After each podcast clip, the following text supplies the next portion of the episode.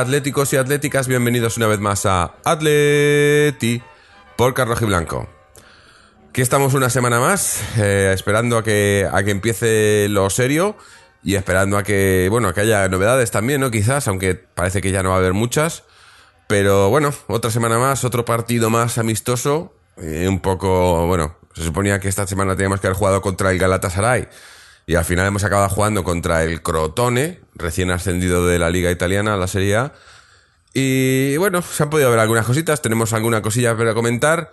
Y siendo pues un- una semana un poco parada, pues hemos pensado también hacer otro, otro de estos especiales que, que tanto nos gusta y que parece que también os gusta a los que nos escucháis. Eh, esta semana, eh, el especial o el, tema de ese especial eh, va dedicado a los entrenadores que, que, nos, que más nos han marcado en el Atlético, ¿no? No, no- necesariamente a nosotros, sino a la, a la historia de- de- del club, ¿no? Los entrenadores que más han hecho y que más, que más huella han dejado. Eh, para ello, pues obviamente tenemos a nuestro, a nuestro historiador Fernando que nos ha, nos ha recopilado un buen número de, de nombres y de, y de historias, anécdotas y demás. Aunque no está ahora mismo con nosotros, estamos esperando a que llegue. De momento, el que sí está con nosotros es Miguel. Miguel, ¿qué tal? ¿Qué tal, Jorge? Muy buenas. Pues pasando mucho calor el verano y, y bueno, pues esperando ya que empiece la liga con estos partidos así de chichinabo que nos ponen, pues bueno, pues para ver a los fichajes y pasar un ratillo, pues está bien, pero poco más. Y además que parece que el tema de los fichajes ha estado bastante parado todo el verano y no tiene pinta de cambiar. Parece que salió Cerezo ya el otro día diciendo que, que las incorporaciones están cerradas. Nunca se sabe porque nunca sabe si es una estrategia o si, bueno, si lo dicen por interés o qué. Pero yo me lo creo bastante. Vamos, salvo algo mm, muy, muy de sorpresa, yo creo que el equipo está más o menos cerrado. Tenemos más o menos el mismo número de jugadores que teníamos el año pasado. Los puestos están más o menos cubiertos. Otra cosa que nos parezca mejor o peor. Eh, y yo creo que no va a haber más movimiento. Sí, Nos guste o no. parece que esto es lo que hay, ¿no? A mí, hombre, me, me- me deja un poco frío porque sabíamos, estamos todos esperando, que ya lo dijimos otro día, no sabemos si era un poco también lo que nos habían vendido esto de que iba a venir un delantero, un 9 tal, tal, y no ha venido al final, y ha venido Gameiro, que yo no sé si viene a mejorar mucho lo que había, o, o más que nada a, a hacer, a hacer grupo, pero sin, sin desestabilizar. Que también tampoco me parece mal, pero, pero no es, no es lo que, lo que esperábamos muchos, y no sé si lo que esperaba el Cholo. Ahora, Mm. sí, sí, dime.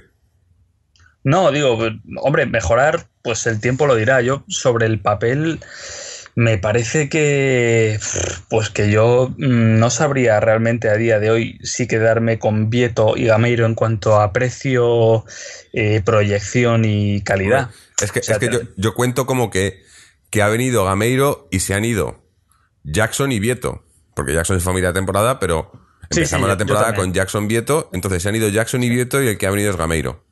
Esa es, eh, Es que el otro ese es día- el cambio, ¿no? El otro día un amigo que me lo pintó muy chungo me dijo, es que hemos traído al suplente de vaca. Sí, sí. y que, hostia, y lo piensas... que a Vaca tampoco era la que queríamos, ¿no? Pero no, es que hemos traído claro, a su ¿no? suplente. A la gente se le ponían los pelos como escarpe pensando en vaca y si piensas Que- que, hemos traído suplente ya te, ya te tiras por una Que oye, que a lo mejor luego se pone a jugar y empieza a marcar los apares y nos quedamos todos Sí, sí. callados Y, y, y- y nos la comemos. Pero bueno, habrá que verlo. Que, que esa es la otra cosa. A mí lo que me está preocupando es que estamos a. ¿A, cuánto estamos de empezar la liga? A, eh, A dos semanas. y todavía no, hemos, no han entrenado todos juntos. Sí. A mí me preocupa mucho eh, que si Griezmann, que si, que si Gameiro, eh, Carrasco el otro día los primeros minutos, Coque también. Eh, no sé, les veo Ga- eh, Gaitán jugó también el otro día los primeros minutos, ¿no? Eh, lo hemos dejado todo muy para última hora y con la Eurocopa de por medio y demás, eh, veo que vamos a empezar, que vale, que, que los demás también, ¿no? Pero, pero, pero coño, yo no me quiero fijar en los demás, yo me quiero fijar en el Atleti y yo quiero que, yo siempre lo he dicho, para mí eh, la plantilla tenía que estar eh, cerrada para, como muy, como muy, muy mucho para primeros de agosto, pero, pero eh, para, para julio ya tener a toda la plantilla entrenando y tal, y, y no ha sido así. Y a mí me- eso me da miedo porque además sabemos cómo son lo de las pretemporadas con el Cholo, ¿no? Si no entras bien, porque mira, otra vez, Ga- Gameiro llegó lesionado. Yo no sé si lesionado por, por casualidad o porque eh, ha llegado y ha dicho, hostia, ¿esto qué es, no? Como le pasó a Vieto, como les, les pasa a muchos, ¿no? Sí, como le pasó a Black. A Black, sí, eh, muchos llegan y, y- y es, y es- y la intensidad no la aguantan, ¿no? Y luego dices, claro, esto luego cómo van a aguantar todo el año así, ¿no? No sé, a mí, a mí no, la- las señales no son, no son muy optimistas para mí, pero bueno. eh, A ver, si, si Gameiro se, si- luego puede ser que mm, vamos, se hinche a meter goles y tal. El tema está en que muchos goles tiene que meter eh, para rentar mm, eh, 36 millones más mm, Vieto, por así decir, pues, pr- Mm. prácticamente es, es eso, es un, un regalo de Vieto, porque realmente lo que trincamos el año pasado de los 20 millones mm, se nos iría el año que viene si le Por- sale bueno por y, cierto. y si nos sale malo son tres. Sí. Eh, y para un jugador de 29 años. O sea, que es que, eh, claro, eh, Pero- tiene que hincharse realmente a meter muchos goles para que nos rente pagar esa pasta por un jugador de 29 años. Oye, y, y no es por nada, pero el otro día veo Vieto, el primer gol con el Sevilla, creo que era contra el Granada, y digo, este no es el Vieto que se ha ido, que jugaba en el Atleti. Roba un balón, Sí, claro. metiendo el cuerpo en el medio del campo, eh, en, la- en la, en la cara del área, hace una finta y mete un derechazo por la escuadra y dices, pero bueno, esto, esto ¿por qué no lo ha hecho en el Atleti? Yo es no que sé. es muy difícil ser delantero en el Atleti ahora mismo, es muy Sí, difícil sí. porque es que se tienen que hacer la jugada ellos. Entonces es que. Pero es que eh, se la hizo yo en, no el me- Sevilla, en, en esa jugada del Sevilla. Digo, es que, es que esto es lo que no ha hecho en el Atleti. Sí, sí, no, no sé, hay algunos jugadores, bueno, aquí nos hinchamos en la década pasada a ver jugadores que, que se habían salido en otros equipos Sí, y sí. que luego parecía que llegaban aquí, a lo mejor el equipo les quedaba grande, por lo que fuera. Yo no, no digo que Vieto sea así, a lo mejor Vieto, a ver, eh, a Vieto le hemos visto en el Villarreal cosas que estaban muy bien. A mí es un jugador que nunca me gustó mucho, pero... mm, o sea, yo no dudo de su calidad. Además, solo lo conocía de su época en Argentina, todo el mundo hablaba maravillas de él. Mm, El chico tiene que ser bueno. Yo creo que el Atleti no ha hecho una buena operación con Vieto. Ahora dicen que hay una especie de contracláusula de que el Atleti puede anular eh, la cláusula que tiene de compra del Sevilla. Bueno, no sé. No sé. Creo que hay un, se rumorea por ahí, no sé si será cierto, que si el Atleti paga 3 millones, que es lo mismo que ha recibido ahora, eh, puede anular esa cláusula de, de compra del Sevilla. Pero vamos, yo eso no me creo que sea así, porque es que no sé por qué motivo se podría hacer una operación tan rara. Yo creo que no hace falta enrevesarlo tanto. ¿no? Entonces, mmm, bueno, pues es que, claro, cuando te deshaces de un jugador te puede pasar esto. Eh, Sí. Si ahora, por ejemplo, vendemos o cedemos a Oliver, nadie te dice que no se vaya a salir en el otro equipo. Si es que de hecho es posible. Pero es que en el Atleti, jugadores así que sean eh, tan, digamos, puramente técnicos, tienen muy difícil jugar. Mm. O son muy buenos físicamente, eh, corren mucho para atrás, mentalmente son duros, tal, o lo tienen muy difícil. Muy difícil porque el juego del Atleti es así. Sí, bueno, ahora, que hablas de, de Oliver, parece que, que- que eso, que lo que se está centrando ahora el club es más en, en- en las bajas que en las altas, ¿no? Las, eh, ya digo, parece que, que ya el, el tema fichaje ya lo tienen cerrado, que por otro lado habría que ver eh, eh, cuánto, bueno, todavía no, porque todavía no sabemos quiénes se han ido del todo y tal, ¿no? Pero, pero otra vez eh, parece que, que vamos a, a ingresar casi más de lo que hemos gastado, ¿no? Eh, El dinero aquí eh, parece que tenemos una- un agujero negro en, en la caja y entra el dinero y desaparece, los- porque, porque el dinero de los, eh, los 42 millones fueron por los que se vendió Jackson, que era lo que se iba a gastar en el delantero, no los ha costado Sí, pero- Gameiro, ¿no?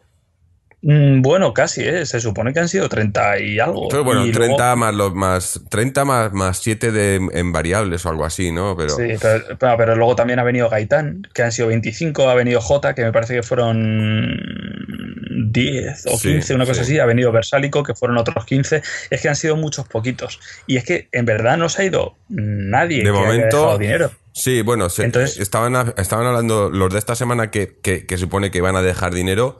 Eh, Oliver y Borja, ¿no? Borja parece que, que lo quiere el Swansea por, creo que se, se decía que 18 millones.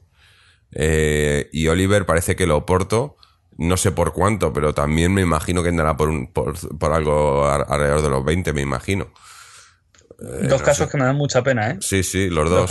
Yo dejarlos ir sin, sin opción de recomprarlos, a mí me parece... Eh, hablan mucho de, hacer cantera y demás y, de, de, de, subir a los jugadores, pero si luego no cuentas con ellos... Hombre, Oliver a lo mejor en el estilo del Cholo no entra y lo hemos visto y lo ha intentado y no entra y bueno, pero, pero yo creo que Borja sí que era un jugador que podía, que puede favorecerse del estilo del Cholo, ¿no? Eh, se le puede aprovechar. No sé, habrá que ver, habrá que ver, eh, porque no hay nada confirmado, de momento están todos aquí. Así que... Pero bueno, el, caso es que, hay que hay que seguir esperando y quedan, quedan dos, dos semanas prácticamente para, bueno, sí, dos, dos semanas, ¿qué coño? Para, para que empiece la liga y todavía tenemos sobrecarga de jugadores en, en, algunos puestos y luego en otros pues estamos a ver... No, no, no digo que, que, nos falten jugadores, pero yo qué sé, yo creo que el, Cholo, lo que hemos dicho antes, quiere tener la plantilla cerrada y saber ya con quién cuente, con quién no y tenerlo ya y, poder empezar a, planear la temporada. Porque a mí, una cosa que me quedó clara el otro día en el partido este del Crotone es que todavía no, está no sabemos muy bien a qué vamos a jugar. Hubo dos partes muy diferenciadas, con dos estilos de juego muy diferenciados. En la primera, con, con, los, con los jugadores que, que, han hecho prácticamente toda la pretemporada, pero que no creo que, que, vaya a ser el equipo titular, ni mucho menos. Y una segunda con la, en la que ya salieron otras, se vieron otras caras nuevas, se vio también, eh, entró Gaitán, entró, entró Coque, entró Carrasco, ¿no? Se vieron, se vio un Atleti mucho más dinámico eh, con un 4-3-3, el primero con un 4-4-2 la primera parte, el segundo con un 4-3-3, eh, cambios otra vez, tal, tal, vale, pero ¿a qué vamos a jugar? ¿A lo primero, a lo pues segundo? Si, si, quieres, apostamos. Yo, mm, si quieres, empiezo, que lo tengo muy claro. ¿Sí? Eh, yo creo que Cholo intentará mm, lo mismo que intentó el año pasado, pasarse al 4-3-3, intentará jugar seguramente con Gaitán y con... Bueno, a lo mejor es Gaitán o Carrasco eh, y luego Grisman y Gameiro. Intentar ese 4-3-3, pero yo creo que la mayor parte de partidos lo vamos a jugar con estos, que van a ser la defensa, mm, la de siempre. Yo creo que, de hecho, Juan Fran va a seguir siendo lateral derecho. Sí, pero va a ser. Y luego va a ser yo creo que va a empezar Savic, ¿no? De titular, habiendo que Jiménez estado lesionado. Eh, Godín Savic. Sí, sí, sí, puede ser, sí, puede ser. Sí. Y luego yo creo que Mm, de verdad, ¿eh? que creo, que el 11 que va a jugar los partidos importantes. Gaby, Tiago, Coque, Saúl. Yo, mira, yo creo Gaby seguro, Coque seguro, Saúl seguro y luego o Tiago, Tiago Augusto, sí. Aunque... Y luego Grisman y otro. Torres, Gameiro, mm, lo que sea. Pero vamos, esos cuatro del centro del campo, ya verás que otra vez, otro año más, lo vamos a tener ahí. No, no, no lo dudo. no lo dudo. Además, además Tiago, ah, probablemente, no sé si decirte que el, el, el mejor de lo, de lo que llevamos de pretemporada en lo que ha jugado. O sea, pues eh, puede, ser. Sí, sí. Y, otro, que me está gustando mucho y que creo que va a entrar también, que va, que va, que va a lo mejor a, darle más quebradero de cabeza ahí, es, es Tomás. Porque Tomás, eh, lo está haciendo muy bien. Sí. A lo mejor Tomás es un jugador importante. Mira, eh, Tomás yo creo que se va a saber si es un jugador importante como para el mes de enero, febrero, esa época en la que empieza a haber rotaciones, que, que empiezan los partidos de Copa del Rey, que... Mm, que hay, hay más sitio para que los jugadores de rotación entren. Ahí yo creo que eh, Thomas va a tener unas cuantas posibilidades y ahí se va a saber, igual que el año pasado se, supo con Saúl, que fue ahí cuando se ganó sobre todo el sitio titular, eh, es, cuando realmente se le va a ver. Si mm. ahí Thomas es capaz de dar un acelerón y ganarse el puesto, eh, pues puede ser. Pero vamos, el, que yo creo, mm, los que yo creo que de verdad este año le van a dar un quebradero van a ser Carrasco y Gaitán. Pues el año pasado pues se lo dio solamente Carrasco y Carrasco tenía hueco para entrar en muchos partidos, incluso en el 4-4-2. Es que los dos, o sea, Correa. son dos que a lo mejor en un, en un 4-3-3 te ocupan el mismo puesto, pero son dos jugadores que te ofrecen cosas muy diferentes, ¿no? Porque el otro día se vio, eh, vale, solo le hemos visto un, 45 minutos a Gaitán, pero lo que se vio es que es un jugador que, que, que, que combina muy bien con otros jugadores, ¿no? O sea, es un jugador que te puede crear juego eh, cuando Carrasco lo que te da es profundidad, ¿no? Carrasco es un jugador que, que, te estira mucho el equipo y, te va a dar mucha más profundidad y mucha más llegada, ¿no? Eh, se vio, y además eso, jugaron los dos, jugaron Carrasco y Gaitán, ¿no? Se, se- se iban intercambiando, eh, a veces eh, Gaitán se iba más hacia el centro, ¿no? Haciendo un poco más de, de- como de media punta. Eh, las opciones están ahí, pero ya te digo, es que, es que no, eh, las pruebas las vamos a tener que hacer durante la temporada, porque Pues, eh, nos queda, no- ¿qué, qué partido nos queda? Nos queda el Carranza.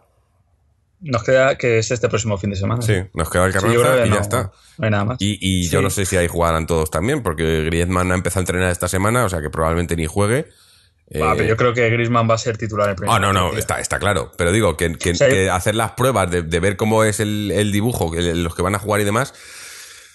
Puf, Mira, no o mucho me equivoco, o el Cholo acabará haciendo lo que hace todos los años al principio de la liga, que es empezar con el 11 que él conoce e ir metiendo los cambios de uno en uno. Es decir, yo creo que empezará con los 11 más o menos que hemos dicho, y, y con Torres, yo creo que empezará con Torres, y luego empezar a meter cambios, a lo mejor, pero eso, de uno en uno, que ahora meto a Gameiro un partido, que luego a lo mejor prueba a Gaitán, que prueba... Yo no creo que para el primer partido de liga haya grandes cambios. No, Pero no, es que no aunque, creo. Aunque, aunque Gaitán yo creo que hubiera estado jugando desde el primer partido de pretemporada, eh, creo que aún así lo más seguro es que hubiera sido suplente igual en el primer partido. Es- o sea, eh, yo creo que al Cholo le gusta hacer los cambios lento. Yo voy, yo voy más Y- allá. Yo te digo que para mí en el primer partido van a jugar todos los que estaban la temporada pasada. No va a jugar ningún nuevo en el primer partido. Yo voy hasta ahí. Pues puede ser. Eh, con con Puede Torres, ser, sí. Torres Griezmann arriba, eh, Gaby Saúl Coque en el centro, igual Carrasco, si no con Augusto, y, y atrás los cuatro. Eh, o sea, va- no va a jugar ningún nuevo. Yo creo que. Yo creo que así, pero, pero bueno, habrá que ver luego. En fin, yo, a mí, a mí, ya digo, no estoy a disgusto, pero tampoco estoy contento y no veo al Cholo tampoco muy contento, ¿no? Yo creo que todo el tema este de, de la final de la Champions, el, eh, la, la espantada esta y demás, eh, le, le- le debieron de decir algo para convencerle y me parece a mí que lo que le dijeron, a lo que le han dado, a lo que le han traído, no, no está, no está muy por ahí, ¿no? Y, y no sé, yo, no sé yo, me, me está dando, me está dando un poco de congoja. Pero bueno, Yo- yo mientras. es que lo de Costa me lo, me lo creí, ¿eh? O sea, Claro, claro, es que eh, eh, todos nos lo creímos. Que puede ser que era todo un bulo y tal. Pero, pero lo que está claro es que, es que este equipo ahora mismo. Eh, eh, eh, me hace gracia porque estaba leyendo en la prensa que tenemos mejor plantilla que la temporada pasada. Digo, ¿de, de qué? De- tenemos una plantilla igual, no es mejor. Hemos cambiado. Hemos cambiado cromos, pero es lo mismo, no hemos- no a, hemos- a Jack- Jackson por Gameiro, eh, Vieto por Gaitán. Y J lo más seguro es que se vaya. Borré y Bastón lo normal es que se vaya mínimo uno. Mm. Eh, pues es que el equipo es. Sí, a más o Bresalco por, por Gámez y, y ya está. Sí. Y, y- Que me digan que es un poco mejor. Bueno, no, pues pero no, no hemos dado un no salto es- de nivel, que, no que es lo que se salto de decía. calidad. Gaitán Eh, es el único que yo creo que es mm, verdaderamente mejor de lo que había el año pasado. Yo creo que Gaitán, Sí. que lo he visto cuatro veces en mi vida, ¿eh? no más. Ahora, ahora, eh, ahora leemos un que mensaje de un oyente de Gait sobre Gaitán. Pero mientras tanto, Sí, sí, sí. Presentamos a Fernando. Sí. eso, que ha venido por aquí Fernando ya, que es el, además el que, el que luego en la segunda parte del programa nos va, nos va a guiar un poco porque estamos nosotros, estábamos viendo nombres y tal diciendo, pero estos quiénes son. Pero bueno, Fernando nos, nos explica. Fernando, ¿qué tal? Pues aquí, muy bien. Entre Olimpiadas y Atleti pasando el verano. Sí, sí, De Atleti me vais a poner falta que he visto poquito. Eso. Te va- Es que no, me, no, me no es que me, no me ilusiona porque es lo que os he estado oyendo. Es que como tampoco es el equipo que va a jugar, están ahí probando como... Si, no es, una, es una pretemporada muy atípica. Sí, sí, es que es lo, es lo que estamos diciendo, que, que Y a, a una Estamos a unas- dos semanas. se nos ha olvidado que tiene un partido de sanción, no puede jugar el primero de liga. Ah, es verdad. De la última jornada del año Vaya, ya, me, ya amigo. me- me ha jodido el 11. Bueno, Pues entonces jugará Gaitán. Gaitán, sí. Oh, bueno, no, porque Gamiro, estando lesionado esta semana, no creo que que, nos en va a venir bien semanas... porque ha empezado a entrenar hoy. Mm. Sí, O sea, sí, que sí. Se ha empezado a entrenar hoy y quedan, quedan 11 días para el inicio de Liguero, o 12, vamos. quién ha es que empezado a parece que entrenar está hoy? lejos. Eh, Griezmann. Griezmann. Ujú. Sí, sí, sí. es sí, que está la liga ya. Es que la liga está ya. Bueno, No- parece que es- y lo vamos a empezar, pero lo bueno es que casi todos los equipos les pasa lo mismo, que han empezado tarde a entrenar y han recomporado tarde a los suyos. Es una pretemporada muy rara en general. Yo voy a deciros así entre nosotros dos cosas que me dan mucha rabia. y las diré una vez y intentaré no decirlas más para no Mm. quedarme la sangre. La primera es ver que ahora suena Diego Costa para el Nápoles o para el Inter de Ah, Milán. sí, sí, bueno. Esa, esa es la primera. O sea, ver que Diego Costa mm, a día de hoy parece lo más probable que se vaya del Chelsea y no vaya a venir aquí. Eso me quema Si la es sangre. cuestión de haber puesto dinero. Si es que no hay más. ¿No lo pones sé o no yo. lo pones? ¿eh? Pero el Inter de Milán no creo yo que esté ahora muy No mucho está mejor mejor que Y que nosotros, haberlo, claro. puesto, ¿eh? haberlo puesto en su momento, sobre todo. Pero Y si es que... Eso es una cosa. Sí. Sí, perdona. No, iba a decir que la- la- las negociaciones, en las negociaciones en las que entra el Atleti, eh, el Atleti yo creo que a nivel de, de, de hacer ofertas y demás, la credibilidad que tenemos es bastante nula. Por la directiva que tenemos, que siempre quiere alargarlo todo y, a- y hacer operaciones extrañas y, y, y- y en todo el tema de, de, pues eso, de los, los cortes, lo que se lleva la gente y no sé qué, y, lo- y la- las primas Mira, y precisamente con el Inter tenemos un buen ejemplo ahí, la operación de Miranda, Sí, sí. donde se ha visto una Eso. cesión a dos años con obligación de compra. ¿Eso qué es? es que hacemos unas cosas muy raras. Y entonces, claro, luego llega, eh, vas a hacer una negociación seria con un equipo con- que no necesita, no como el Chelsea, que no está necesitado del dinero y tal, y, y- y- y se ríen, claro. El Chelsea se ha reído de nosotros. Y, ya, y les han dado un toque cuando han dicho, no, a la segunda, a la, a la tercera vamos a ir a la FIFA o a la UEFA o lo que sea, y os vamos a, a denunciar por, por estar tocando aquí las pelotas un poco, ¿no? Y me parece normal, eh, porque no hacemos las cosas serias. Exacto. Un equipo serio Es que es- hubiese, se hubiese acercado al Chelsea a Costa antes de que terminase la temporada y en julio firmado, cerrado y ya está, como hacen los equipos serios. Pero eh, en serios en cuanto a directiva y demás. Nosotros en cuanto a directiva, bueno, me callo, me callo No porque verás- no quiero no- empezar otra vez. Muy raro será que veas al Barça, por ejemplo, hacer un final, un fichaje en, en los últimos 10 días. Hmm. El fichaje bueno, mira, Neymar, Luis Suárez, todos, todos. Este, el, antes. el central, un Titi. Lo tienen cerrado siempre los primeros. Empieza julio, acaba junio y ya están firmados. Eso ya eh, presentan la camiseta y ya están presentándolos con, con la camiseta recién estrenada. O sea, a primeros días de julio o últimos de junio. Mm, Muy raro es el año que hacen un fichaje a últimos. sí, sí. Pues yo el último que recuerdo es cuando una temporada que tenían problemas que ficharon al rival del último día, pero porque Sí, hubo pero bueno, varios problemas en pretemporada y Una excepción como y nos estamos fichaje yendo de, sí, Mm. al año al 98. 98, como, Sí, eh, pero fue para calmar a la afición porque perdieron algún partido en pretemporada y eso, y, pero Pues normalmente no, si es 20 que si tú quieres ser un jugador, coges, lo fichas y ya está, y cuanto antes lo tengas, mucho mejor. Si Claro. es que es evidente. Si es que a mí, para a el mí- a mí lo que me da rabia me da de todo esto es que cuando se... Todo esto empezó cuando se vendió a Jackson y Jackson se vendió en enero. Y, y- y que, y que al final haya tenido que ser Gameiro porque no había otro, porque nadie tenía... Coño, me parece un poco que está muy mal hecho todo, ¿no? Eh, que no que no tengo nada en contra de Gameiro y que digo y lo hemos dicho antes que a lo mejor se sale y me como mis palabras pero Gameiro no es el que queríamos no es el que quería el Cholo tampoco no me lo puedo creer a mí no me creo que el Cholo haya de- cuando se fue Jackson dijo quiero a Gameiro venga coño Eh, cuando se fue Jackson Es que- eh, además, les eh, daría nombres que lo y tenían quería, dinero pongamos y tiempo Que lo quería. Mm. Y en el caso de lo que lo quisiera, ¿por qué no se lo han traído antes? Eh, no, no, que no que, que no era Pues, pues hay mucha gente que está comprando la burra de Gameiro. ¿eh? claro claro es que lo venden es que si yo, no hemos dicho que cómo lo tiene venden muy bien. Todo esto De- lo venden muy bien, sí. Ti- Tiene, tiene al, al perro de prensa, digo, al jefe de prensa muy bien entrenado, los giles, y, y- y ya da la noticia que queramos. Que por cierto, el otro día en el partido contra el Crotone, le vi por ahí, por, detrás- por el banquillo, digo, pero bueno, este, ¿qué hace un jefe de prensa en el banquillo? Cuando terminaba el partido ya estaba ahí controlando a todo el mundo para que no dijera nada. Digo, El eh, sheriff. Sí, sí, eh, sheriff, bueno, en fin. Bueno, eh, Eh, hablando... bueno, perdona, Sí. deja- de- déjame decir una cosa más, que era la segunda que tenía para decir, Dale, si no reviento. Y me parece que, que teniendo la plantilla que tenemos, eh, que tenemos una plantilla genial para jugar con un 4, bueno, ya sé que me vais a llamar loco, con un 4-2-3-1, eh, Sí. con Gaitán y Carrasco en banda, mm, pues, ¿qué quieres que te diga? Me va a dar mucha pena ver otra vez jugar de volantes a Coque y a Saúl. Y doble pivote, o sea, me va a dar mucha pena. Estos, estos últimos días se ha rumoreado que Cope, Coque podría volver. El otro día jugó un rato de medio centro. Sí, sí, jugó en el centro. O he leído yo mal. Es la segunda. Sí, no, no, Jugar a- jugó, jugó. a cuatro partidos un rato, y, ¿no? y ya está. Ju- Jugó un rato, Es que- jugó también Gaitán un poco por delante de él, así un poco de, de media punta. O sea, yo creo que el, el Cholo es, es un, es una asignatura pendiente, un, un- no, el Cholo, siendo argentino, es un entrenador que, que, que le gusta, yo creo que le gustaría jugar con un, con un mediapunta, pero no, no acaba de, ¿no? El, el, La el, el tirar. 4-2-3-1 ese que, que el, es el, el, el del medio de los tres, ¿no? Ese sería el mediapunta, ¿no? Que, que yo creo que yo pondría ya a Griezmann. Claro, sería Griezmann. Eh, yo creo que, que sí, pero lo que pasa que, ¿qué pasa? A lo mejor teniendo, habiéndole traído al 9 que, que quería él, podía hacer eso. Pero Griezmann, Es que- es que tengo Griezmann de media punta, a Griezmann le quiere arriba. Si no, si no tienes un 9 que te garantice 30 goles, quieres Pero a Griezmann libertad, arriba, ¿no? Para que, llegue, para que llegue, pero también para que baje. Eso, si eso, eh, Griezmann lo hizo muy bien en el Atleti la temporada pasada.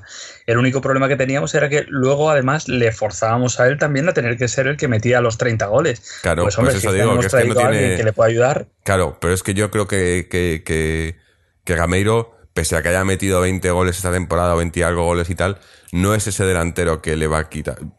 Vamos, yo ahora mismo, yo ahora mismo te digo que, que a falta de, de que no creo que se fiche nadie más, Griezmann va a ser otra vez el máximo goleador.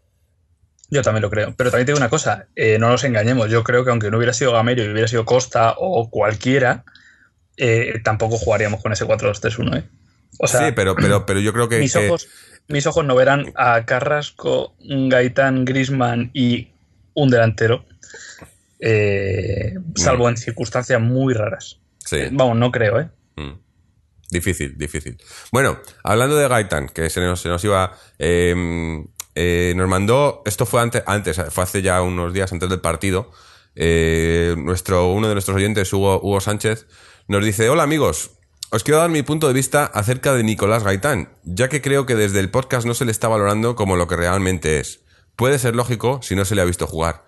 Nada más que cuando jugó contra nuestro Atleti en la Champions de la temporada anterior. Por cierto, os recuerdo el partido del Calderón donde se vio que si se le deja un poco libre te gana un partido.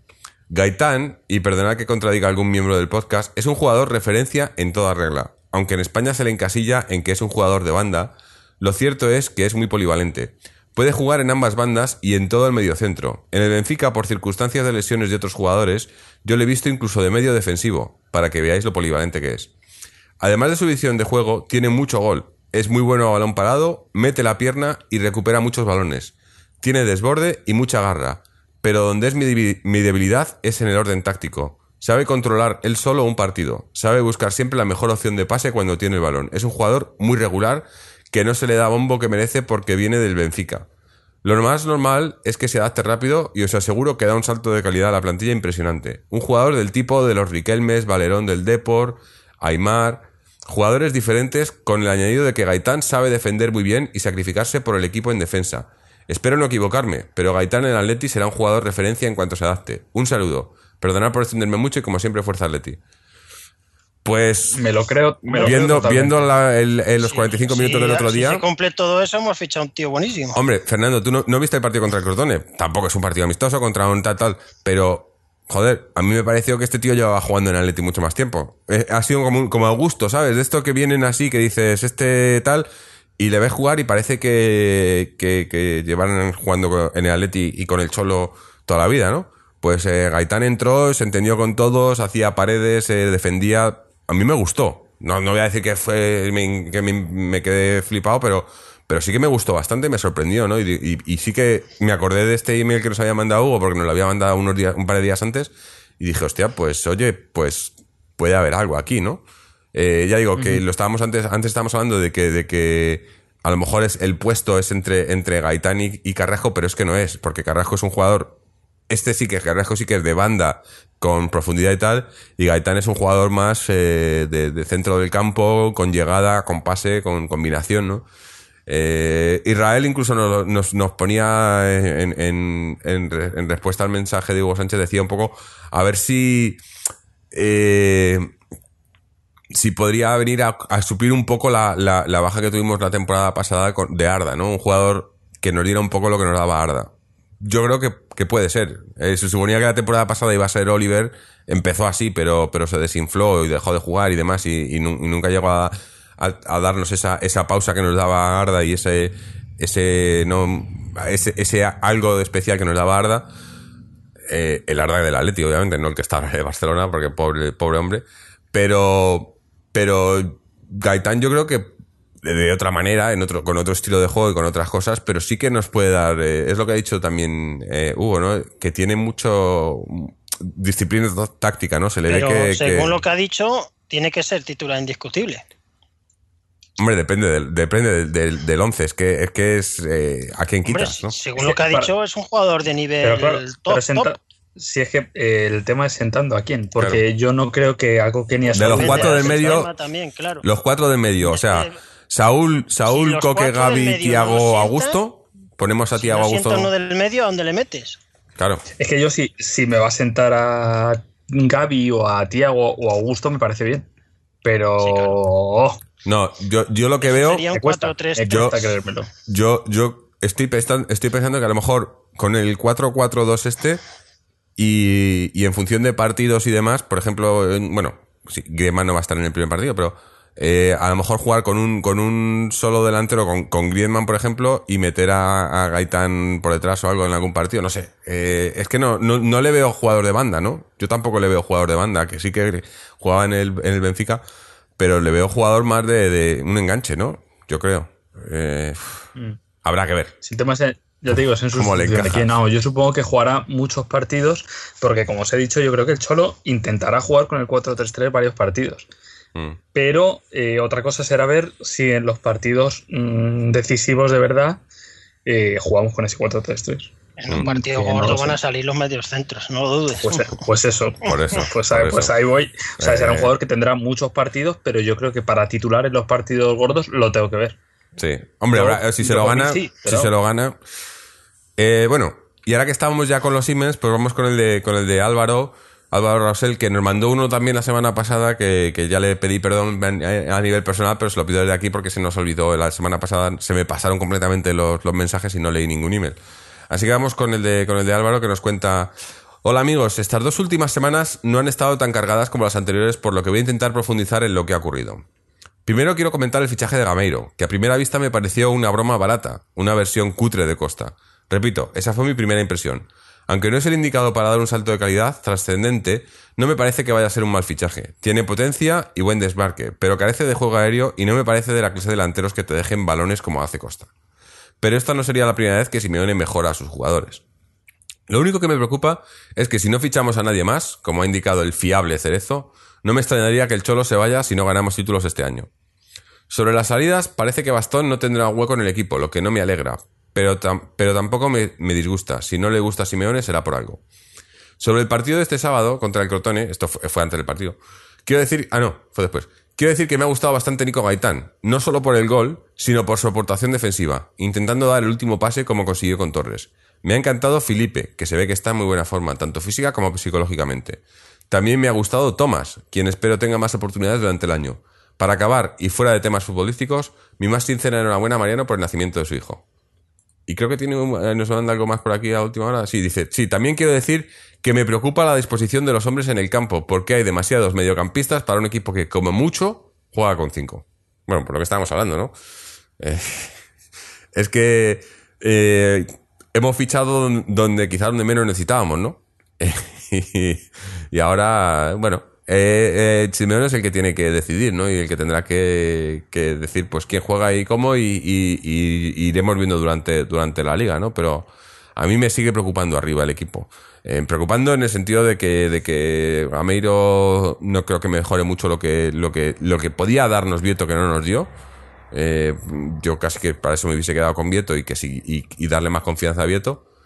Eh, pero, pero, a ver, como dijimos el otro día, yo quiero que, viendo lo que se ha visto en pretemporada, Torres tendría que ser el, el delantero titular empezando la temporada. A ver si es así. A ver si no empieza Gameiro o cómo empieza esto, pero bueno. Visto lo visto, eh, si os parece, vamos a, a terminar por aquí con el tema de actualidad de, de- de fichajes y demás y pasamos al especial, ¿no? Pues sí, fichajes yo creo que ya como mucho va a haber uno y bajas va a haber varias. Sí. Oliver Manquillo, Borja y, y- y- y esperemos que ninguno gordo el último día. Bueno, a ver, porque os, os dije que, que- que decían algo de una noticia gorda eh, los periodistas aquí y luego no dijeron nada. No sé si era un bulo, No sé si, si, si es algo que se están guardando, que se está cociendo, no lo sé, pero bueno, ya veremos. En fin, el tema especial de hoy, como ya hemos habíamos anunciado antes, pues eh, es eh, el, nombre de- del episodio, ¿no? Entrenadores que dejaron huella.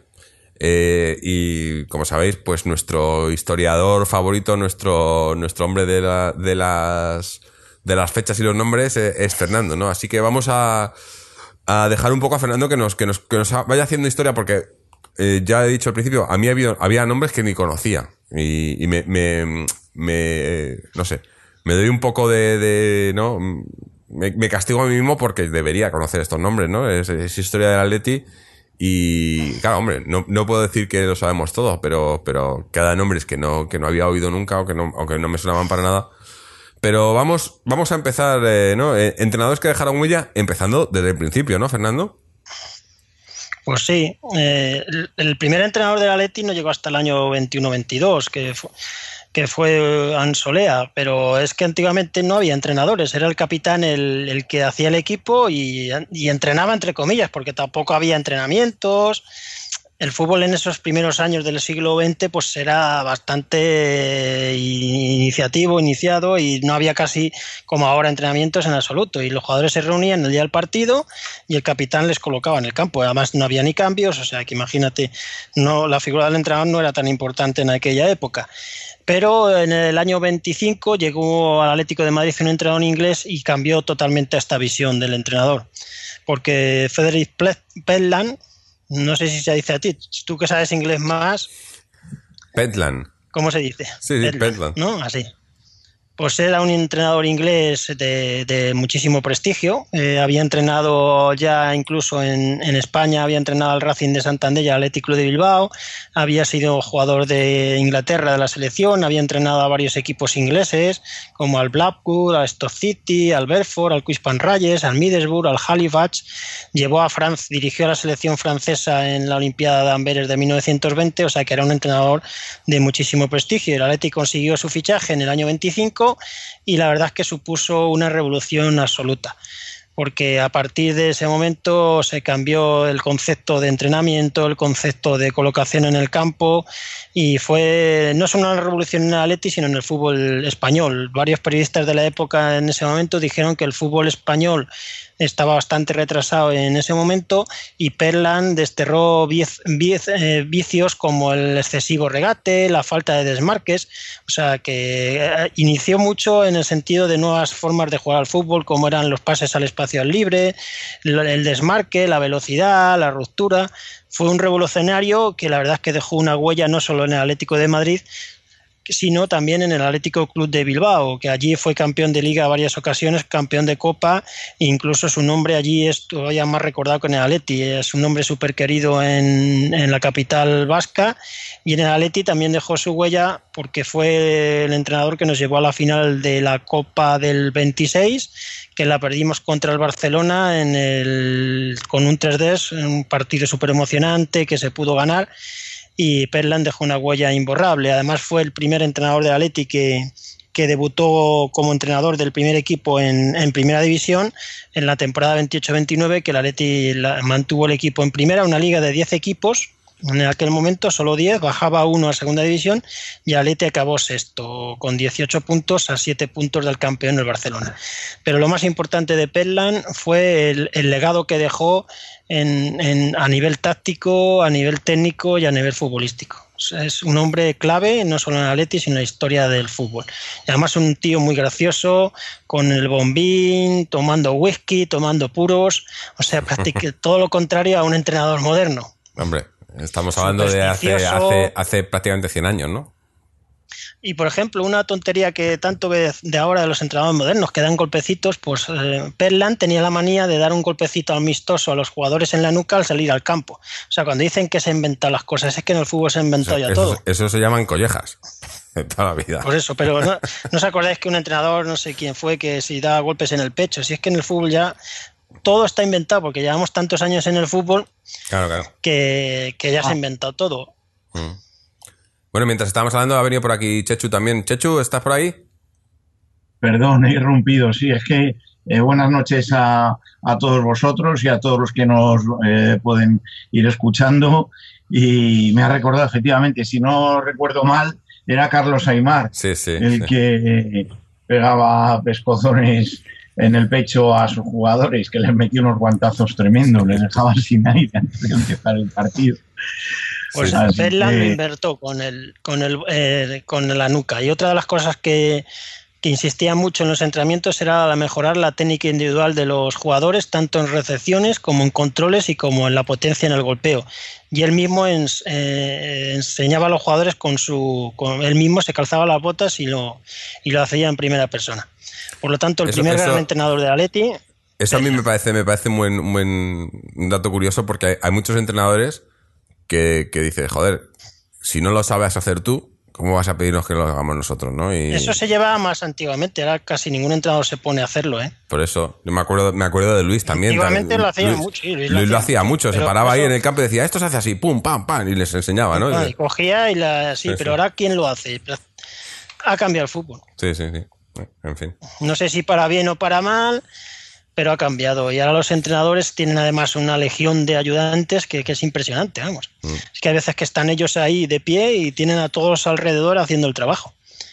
Y Perlan en esta época pues hacía todo, hacía el entrenamiento, hacía la preparación física, todo.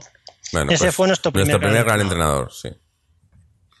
Y Vamos, luego el segundo, Eso. el segundo gran entrenador y ya el que nos trajo títulos eh, fundamentales en nuestra historia fue don Ricardo Zamora. Un hombre clave en la historia del fútbol español, fue portero del Real Madrid, del Español, el- uno de los mejores porteros de la historia no solo de España, sino del fútbol mundial, y que tras retirarse del fútbol y tras la guerra civil llegó al Atlético de Madrid, que en aquel momento era el Atlético Aviación, y fue el primer entrenador del Atlético Aviación con, la fusión con el Aviación y el Atleti. Y nada más llegar, pues nos, nos permitió ganar el Campeonato Regional de Madrid, ganar la promoción a, a primera, que el Atleti tuvo que jugar una promoción porque fue descendido el último la última temporada de la guerra y tuvo que jugar una promoción con el último clasificado de, esa temporada, con el penúltimo, para ver quién volvía a primera, porque el Oviedo no podía jugar en primera por motivos bélicos, le habían destrozado el campo. Entonces subimos a primera esa temporada jugando esa promoción contra los Asuna y en el debut en primera división, en la 39-40, con Ricardo Zamora en el banquillo, campeones de liga. Por lo tanto, Ricardo Zamora siempre pasará a la historia como el entrenador que, eh, que nos trajo la primera liga. Que es un dato fundamental. Hombre, es que estaba, estoy viendo Y los... no solo, Sí, sí, sí. dime.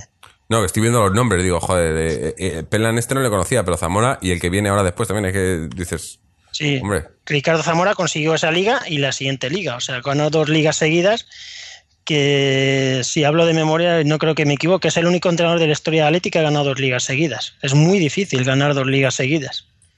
sí, bueno, en el, en el ahora más todavía, yo creo, pero bueno.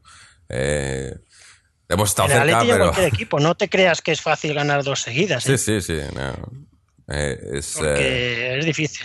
Pues eh, Zamora estuvo en el Atleti varias temporadas, en concreto hasta la, la temporada 45-46, al final de esa temporada se marchó, y tras siete temporadas dejando un legado impresionante. Fue un hombre de fútbol, un- una auténtica referencia en el Atleti, Ricardo Zamora, luego entrenó a la selección española, al Celta de Vigo, al Español, a equipos de Venezuela y fue recordado para siempre. Don Ricardo Zamora, el primer entrenador que nos hizo campeón por doble partida de liga.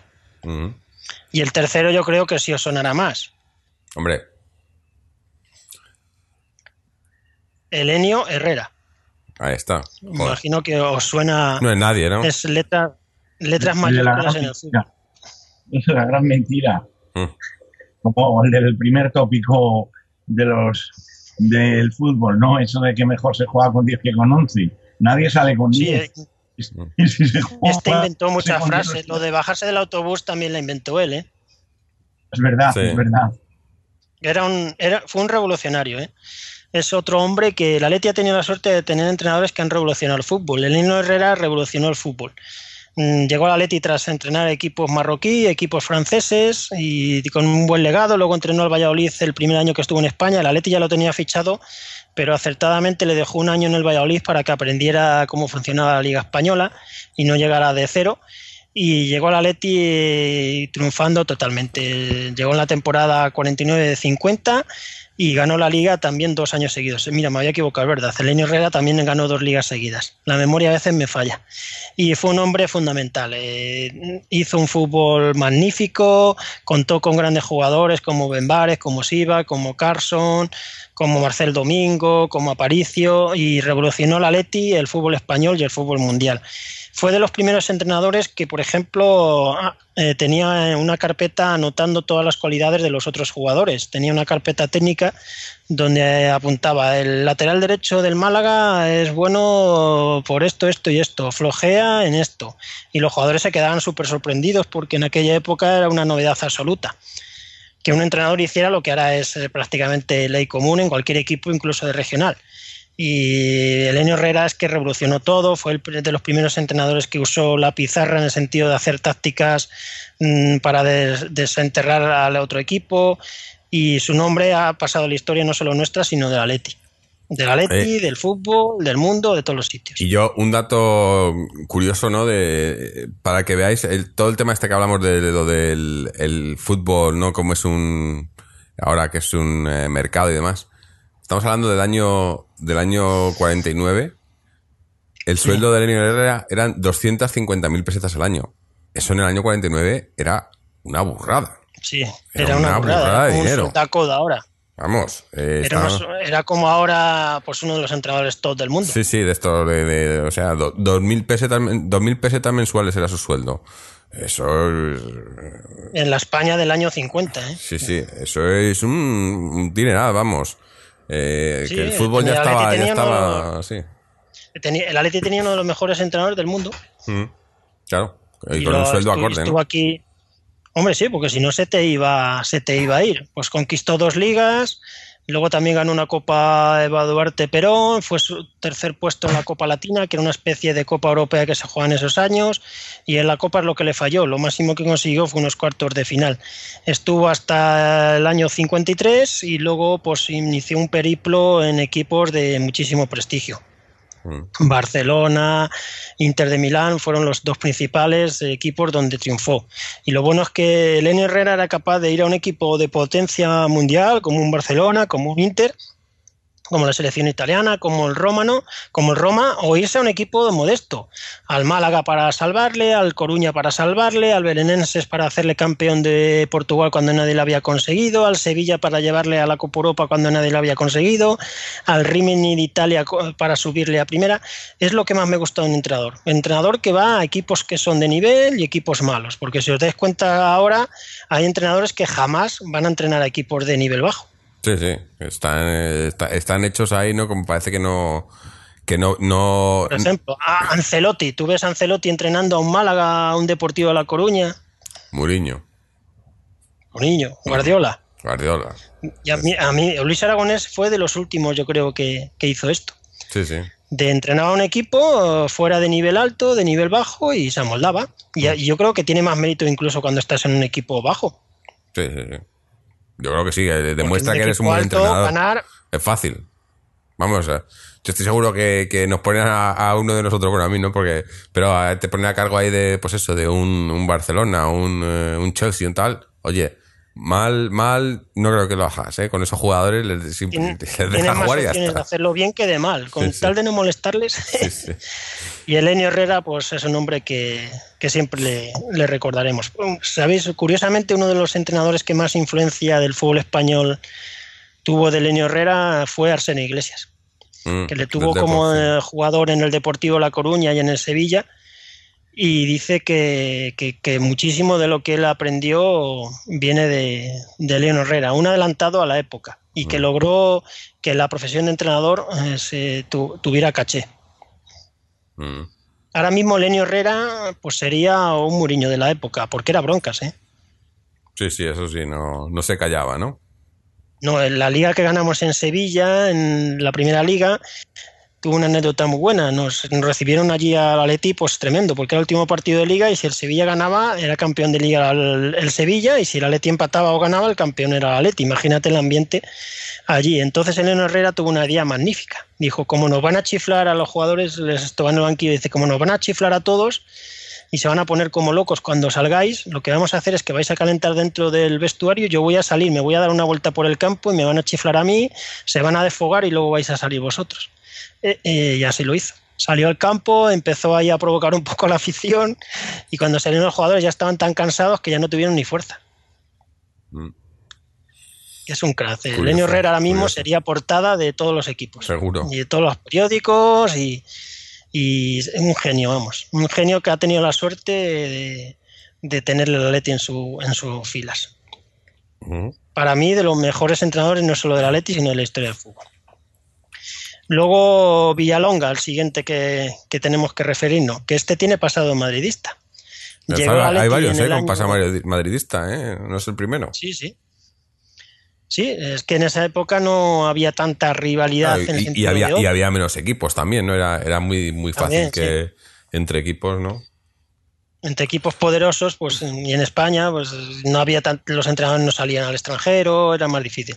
Pues Villalonga era un militar que se hizo luego profesor de educación física y entrenador de fútbol, llegó al Madrid como preparador físico en el año 54, pero al final acabó como entrenador y en el Madrid triunfó plenamente. No en vano ganó dos ligas y dos Copas de Europa, o sea que, que no ganó poco.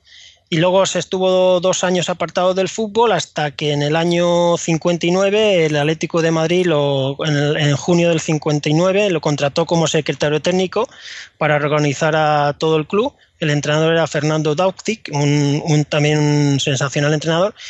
Y al final, en octubre de esa misma temporada, tuvo que hacerse cargo del equipo porque se empezaban mal las cosas y Dauci presentó la, no la dimisión, pero vamos, estaba ya en la cuerda floja y al final, entre dimisión y que me voy y que te vamos a echar, se fue Dauci y se hizo cargo del equipo Villalonga y triunfó plenamente en Atlético de Madrid. No en vano ganó dos copas del Generalísimo, dos copas sensacionales, no sé si os acordáis, gan- la- ganó las dos primeras copas de Atleti al Madrid campeón de Europa en su campo. Al mejor Madrid de la historia, ¿eh? El Madrid de Stefano, de Puskas, de Gento el- y en su campo y dos veces consecutivas. Luego ganó la Recopa del 62 y le faltó la Liga. Fue dos veces subcampeón de Liga. En aquellos años era casi un milagro ganar al Madrid una Liga. El Barça también estaba fuerte a principios de los 60 y le faltó esa Liga Villalonga para completar su excelente palmarés. Luego entrenó a la selección española y aquí dejó huella incalculable, porque fue el entrenador de la primera Copa de la Eurocopa que ganamos, la del año 64. O sea, Es- también aquí Es increíble ver cómo hay, cómo hay entrenadores con un palmarés buenísimo y, o bueno, con un palmarés y que además dejaron huella y tal, y que a día de hoy a, a lo mejor a la gente ni le suena, ¿no? Sí, No sé. y luego te suena cualquier otro entrenador medi- mediocre. de- Mira lo que ganó Villalonga en el Madrid: dos Copas de Europa, dos Ligas, dos Claro, Copas claro. Latinas, en el Atleti una Recopa, dos Copas, una Recopa, campeón mí, de, ejemplo- con la Eurocopa de, con España. A ver quién tiene ese palmarés en España hoy en día. El N. Herrera, por ejemplo, a mí sí que me suena. eh, pero fíjate, Villalonga, ¿no? Y me, me dices este palmarés, vamos, me quedo a cuadros. No solo palmarés en el Atleti, ¿eh? Sobre todo, sobre todo, digo, pero sobre todo con, con- con el mérito que tenía, pues lo que tenía que ser el Madrid de la época. ¿no? Que Pues era ya el mejor Madrid de la historia, ¿eh? El mejor Madrid de la historia. Era el Madrid casi invencible. No en vano el Madrid del año 60 al año 70, en 10 Ujú. años ganó no- nueve ligas. Se- solo el Atleti le ganó una. Pues parecido al Barcelona de estos últimos 10 años, a lo mejor, que ha perdido dos o una cosa así. Sí, de los últimos 10 años el Barça lleva 8, el Atleti una y el Madrid una. Pues sí, una cosa así. Y Villalonga pues dejó huella también. Luego cuando se fue a la selección española, claro, lo dejó el Atleti y aunque volvió en el año, la temporada 68-69 como secretario técnico haciendo una labor fundamental, porque fue el primero que se encargó de la creación del, del filial, esto le gustará a Checho mucho, porque Villalonga fue el primero que pensó en el filial y que es, eh, fue el Cuatro Caminos que lo cogió como equipo afiliado. No fue el Atlético Raifa, que luego fue el Atlético Maleño, pero eh, Villalonga fue el primer visionario que tuvo la idea de coger un equipo de Madrid modesto como equipo afiliado, una especie de filial. Y Qué luego curioso. creó toda la cantera. Creó un... eh, Dime, Checho. Sí. No, no, que esto es- me parece una idea tremenda, una idea para la época, me parece una idea mm, vamos, que en la que está basada todo el fútbol hoy en día, porque Pues todos los equipos del mundo tienen sus propias canteras, hasta los más modestos.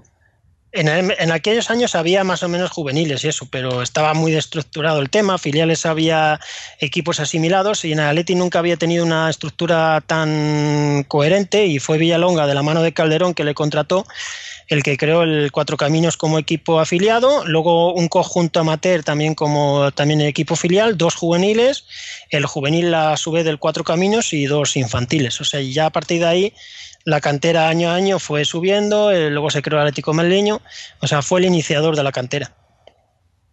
Que a veces estos legados es más importante que ganar una liga o ganar una copa, porque estos son cosas que van Claro. para siempre. Claro, esto es importantísimo. Igual que sacar jugadores importantes del filial también. A veces hay entrenadores que sacan eh, jugadores de equipos filiales y luego no, no llegan a- no llegan muy alto, por así decirlo, pero es importantísimo. Por ejemplo, que hoy en día, pues fijaros, eh, fijaros Gaby, Bo, Gaby, que me acuerdo que empezó con Arismendi Toché en el, en el Yo a Gaby le recuerdo hasta jugando en, en campos de tierra por aquí, por el barrio Sí. de Aluche de Carabanchel. sí, sí, sí, En jugando en, el- tercera división y en preferente.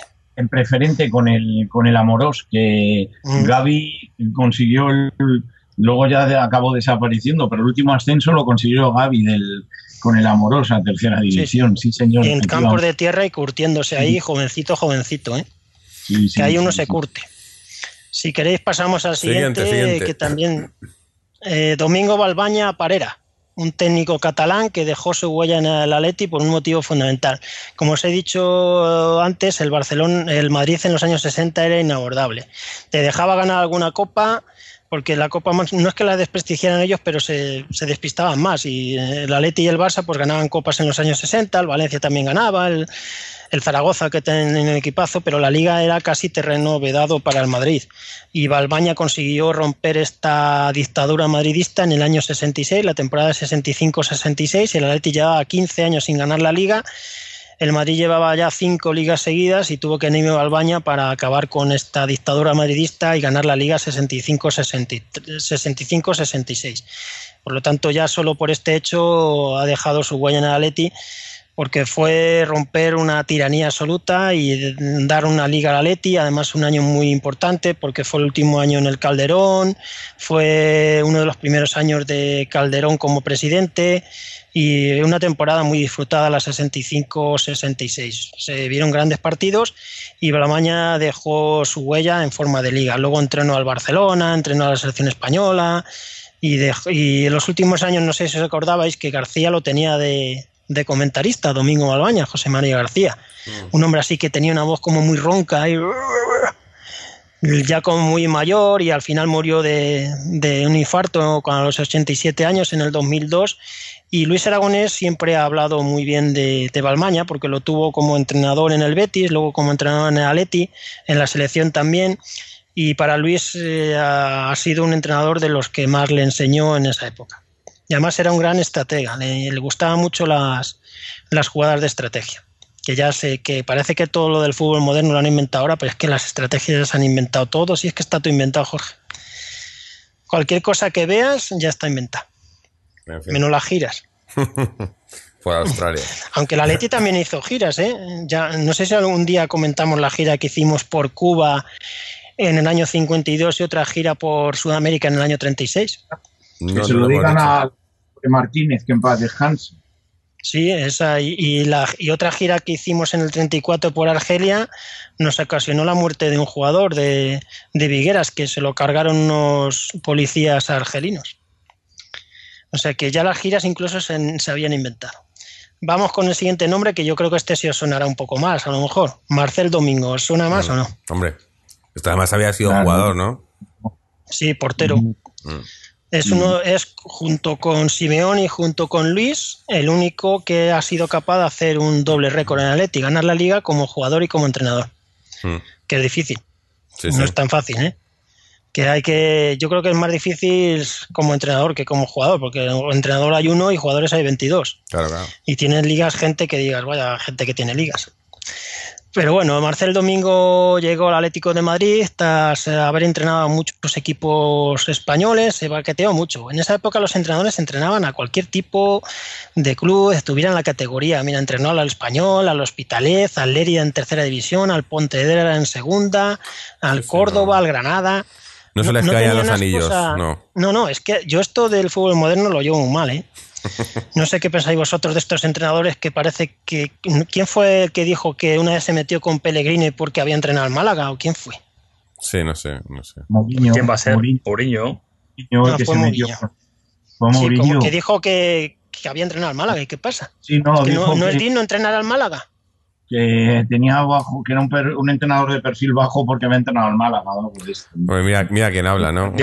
Dijo, que cuando le, que cuando se fuera al Madrid él tenía claro que no iba a ir desde luego a entrenar al Málaga. Ah, claro. Tú echa- Ese- tú échale, efectivamente, Tú échale, eso tú fue lo que dijo, exactamente, sí, señor. Sí, echarse Sí, señor. de la afición del Málaga, hacerse amigo, ya lo primero. Y luego desprestigiar a el- Es que es la labor tonto, de cualquier entrenador. No hagan, no hagan ni puto caso, que es que es un tonto, ya está. No hay más, es un tonto. Sí, sí. Pero es que yo creo ¿Y que, tiene, y qué- que es y muy bonito tonto? entrenar equipos El tonto, el tonto ¿no? que siga al tonto. Pero, pero es que lo, lo peor es que hay mucha gente que, entrenadores que, o, o aspirantes a entrenadores, que, que sí que siguen al tonto, ¿no? Es el problema. Sí, que no, no pasan estas etapas previas pues, como eh, hemos visto y- en nuestros y- entrenadores, se- que van se- poco se a poco definen. llegando. Sí, sí, eso sí se define. Se ha perdido el concepto de curtirse entrenando incluso. Mm. Y periodistas De- pelotas y, y conocidos como Arbeloas son amigos de Mourinho. Pero bueno, la moda, la Hablemos, moda de ahora hablemos de los del Atleti, que son más interesantes, ¿no? Eso. Marcel Domingo. Pues mira, Marcel Domingo llegó al Atleti en, justo en el momento exacto, porque llevábamos tres temporadas ahí intermitentes que no acabábamos de despuntar, nos quedábamos quintos, sextos, eran los primeros años en el Manzanares, en to- eh, todavía no era el Vicente Calderón, y la afición estaba un poco desanimada porque veía que el equipo le faltaba algo para volver a ser campeón y Vicente Calderón dio un golpe de timón una vez más y contrató a Marcel Domingo, un hombre que no había entrenado a ningún equipo grande, a priori era una apuesta arriesgada, pero no un hombre de la casa, un tío con muchísimo carácter, tenía una energía tremenda. Y desde el primer día, Marcel Domingo se puso el reto muy alto. Dijo que la Leti iba a disputar la liga. Nada de partido a partido ni jornada. Él dijo que el objetivo de la Leti era ganar la liga. Se marcó un objetivo bastante gordo y yo creo que eso dio alas al equipo porque estaban unos años que estaban desanimados los chavales, veían que no podían con el Madrid de la época y Marcel Domingo otra vez rompió esa racha madridista y en la temporada 69-70 ganó la liga. Además, los viejos aficionados de Atleti siempre me comentan cuando hablas con ellos, yo no vi los partidos de ese año, lógicamente, he visto alguna imagen, algunos reportajes, pero que fue de las mejores temporadas a nivel futbolístico. De, de fútbol, de, de arte, de combinación, de trato de balón, que todo el mundo de, que, de esa temporada, la 69-70, habla de maravillas de, de, Marcel Domingo. Además fue un, también revolucionario porque fue uno de los primeros entrenadores en aquella época que cambió el 4-3-3 por un 4-4-2 poniendo a Luis Aragones de media punta. Esto a Miguel le hubiera encantado, ¿eh?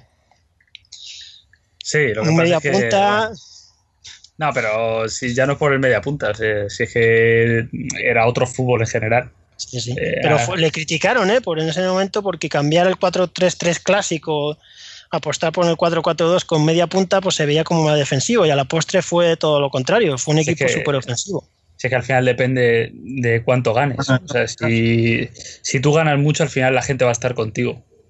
De todas maneras, pues tenía... sí que me gustaría apuntar, porque claro, hay que decirlo todo, que ahí cuando se hacía el 11 no había más porque solo se permitía en caso de lesión el cambio del portero, nada sí. más. Justo cuando llegó Domingo fue la primera temporada que dejaban cambio, justo. Claro, pero todos los anteriores efectivamente no podían. No había eh, cambios. No había cambios. Y, los, y, las alineaciones eran muy estables. No había rotaciones, no había chuminadas de esto. Si había 11 buenos, jugaban. El que era suplente era suplente, vamos, lo tenía muy difícil para, para jugar. Y pues él apostó por un equipo formado por Rodri, Melo, Jayo, Vejero, Calleja, Delardo, Iroreta, Alberto, Ufarte, Garati Luis y le fue de maravilla, fue metiendo gente y ganamos la liga. En esa temporada luchamos la liga con Athletic Club de Bilbao.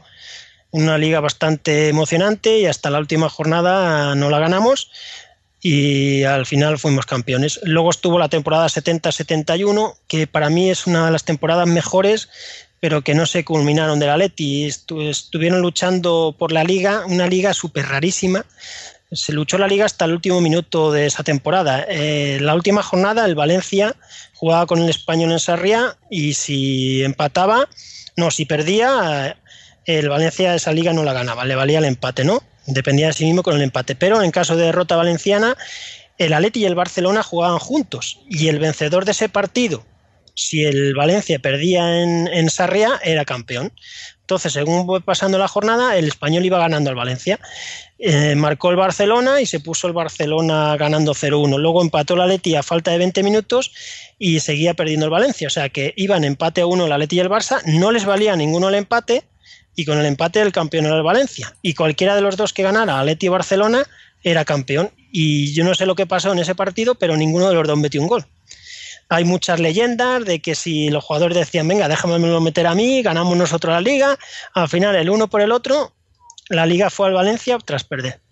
Y fue una pena perderla en el Calderón, además con, con nuestro público allí, contra el Barcelona, y los dos equipos se fueron con las orejas cachas y el Valencia, que lo entrenaba Di Stéfano, se llevó la liga pese a perder. No sé si habéis visto el, un documental llamado Campeones, que hicieron hace unos años del Atleti, que es de todo lo que pasó en aquella liga de la última jornada está, está en torno a esta historia de un padre que se muere en el último partido, le da un infarto. Sí. Os lo recomiendo si no lo habéis visto. No, sé muy si bueno. lo habéis visto. Sí, yo alguno. sí. Ah, que es muy emocionante, ¿eh? Está muy bien, sí, sí. Es- yo creo que si- no sé si en YouTube, si- los que sabéis más sí de esos temas, me imagino que estará. Buscar campeones, Atlético de Madrid y seguramente que saldrá. Yo lo tengo en VHS, yo creo. O sea que ya un incunable. Y luego en esa misma temporada, la 70-71, jugamos las semifinales de Copa, no lo conseguimos la final, y jugamos las semifinales de la Copa Europa que caímos con el Ajax de Johan Cruyff.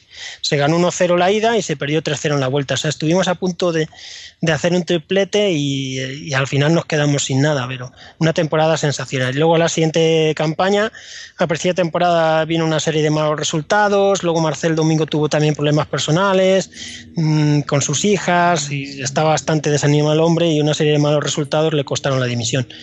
Luego vol volvió en la 79-80 a entrenar a Leti, en marzo del 80 volvió y a que no sabéis a quién sustituyó. Dinos, dinos. No nos dejes aquí. No, venga, a decir alguno, a ver si la adivináis. Yo qué sé. No. Pues es no. un entrenador que, ha hecho, que hizo historia en Atleti. ¿A quién sustituyó? En el año 80. Echar cuentas un poquito, venga. Pensar. Pues, pues en el año 80, A Luis, Luis, claro. Eso es, a Luis. Fue la primera vez que echaron a Luis. Mm. Fue Vicente Calderón, le echó en el año, en marzo del 80. entre las veces que se ha hecho Luis y las veces que le han echado, Pero la primera vez que le echaron del Atleti fue esa. En marzo del 80, que no lo aceptó nada bien, lógicamente. El equipo estaba a mitad de la tabla, estábamos en cuartos de la Copa y estaba el equipo décimo, una cosa así, y vino Marcel Domingo para reanimar el tema y en la liga no se mejoró, se quedó ahí en mitad de la tabla. En la Copa nos tocó el Madrid en semifinales y nos tocó, más que el Madrid nos tocó un hombre, Guruceta Muro. Con- Yo creo que con eso ya está todo dicho, ¿no? Ah, no digo más. Sí, quien, cualquiera que sepa quién es Guruceta Muro ya sabe lo que pasó en esa eliminatoria.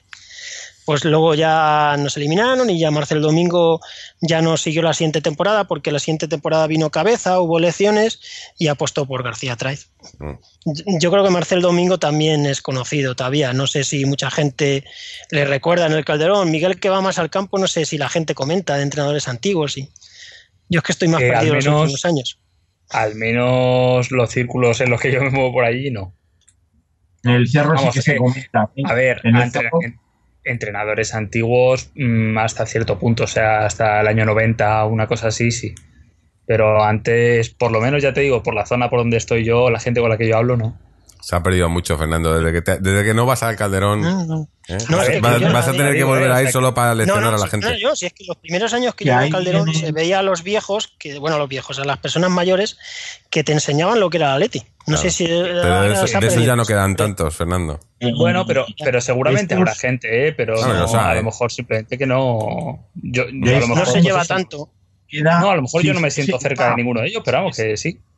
Sí que se ser. lleva. Yo tengo que decir que la gente que es así, que es, que es apasionada y que, bueno, ya más bien gente jubilada y gente mayor, sí que la gente que yo conozco, que tengo conocido, tengo conocidos de, de, casi 80 años, que, que sí que, aparte, como digamos, que son entrañablemente pesados, ¿no? Porque a, a, veces ni te dejan, no, te acuerdas que el entrenador, te acuerdas no sé qué jugador y no sé qué y no sé cuántos, y no te deja ni ver el partido que está viendo. Y al final te das cuenta de que ha terminado un partido de División de Honor o del B o de lo que sea y no, y no lo has visto porque te, te has metido tanto la historia, pero este tema yo creo que se ha desplazado un poco a, a las categorías inferiores donde va gente mayor, digamos, menos apasionada, ¿no?